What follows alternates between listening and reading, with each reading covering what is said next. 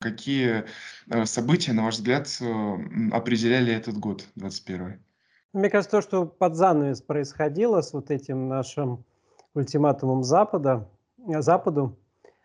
достаточно интересное развитие событий, которое вот перебрасывает мостик в следующий год, потому что у нас в январе, можно сказать, сразу после вот этих вот длинных каникул новогодних, рождественских, будут продолжаться консультации с Соединенными Штатами, с НАТО. Это что касается внешней политики, конечно же, это основная ось, э, за которой мы будем э, наблюдать э, с большим интересом, ну и даже с какой-то, вот, может быть, микроскопической, но надеждой на то, что как-то удастся ввести конфронтацию нашу с Западом в какие-то приемлемые рамки, так, чтобы все-таки не дошло до какого-то полномасштабного столкновения. Я думаю, что войны не хочет никто, и будем надеяться, что там как-то вырулим на взаимоприемлемые формулировки и взаимоприемлемые договоренности. Что касается внутренней политики, то, к сожалению, год опять э, прошел под знаком ковида, что э, негативно повлияло на и без того э, такую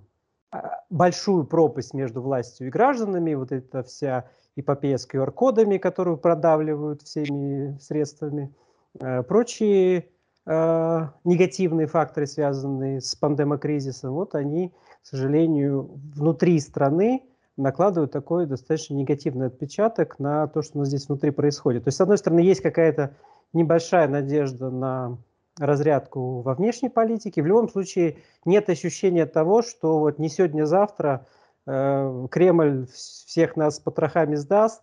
э, даже нет э, такого ощущения по отношению к Донбассу, хотя всякие сценарии могут быть. А вот что касается внутренней политики, здесь как бы власть сама по себе, мы сами по себе, чем дальше, тем больше. И, наверное, единственное, единственное такое вот нечетко сформулированное требование к власти со стороны общества, но тем не менее такое витающее в воздухе. Не лезьте к нам, не трогайте нас, давайте и дальше там все-таки каждый сам по себе, каждый занимается своими делами, и давайте вы хотя бы в нашу личную жизнь, э, в наши частные вопросы не будете так бесцеремонно вламываться, чтобы хоть какой-то баланс сохранялся между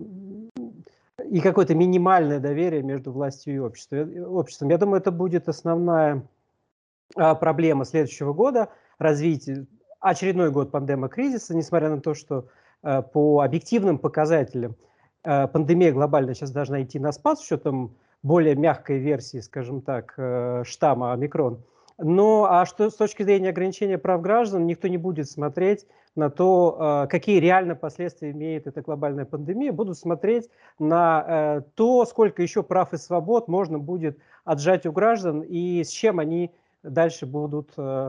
смиряться в плане, опять же, вот этого фундаментального ограничения прав свобод граждан.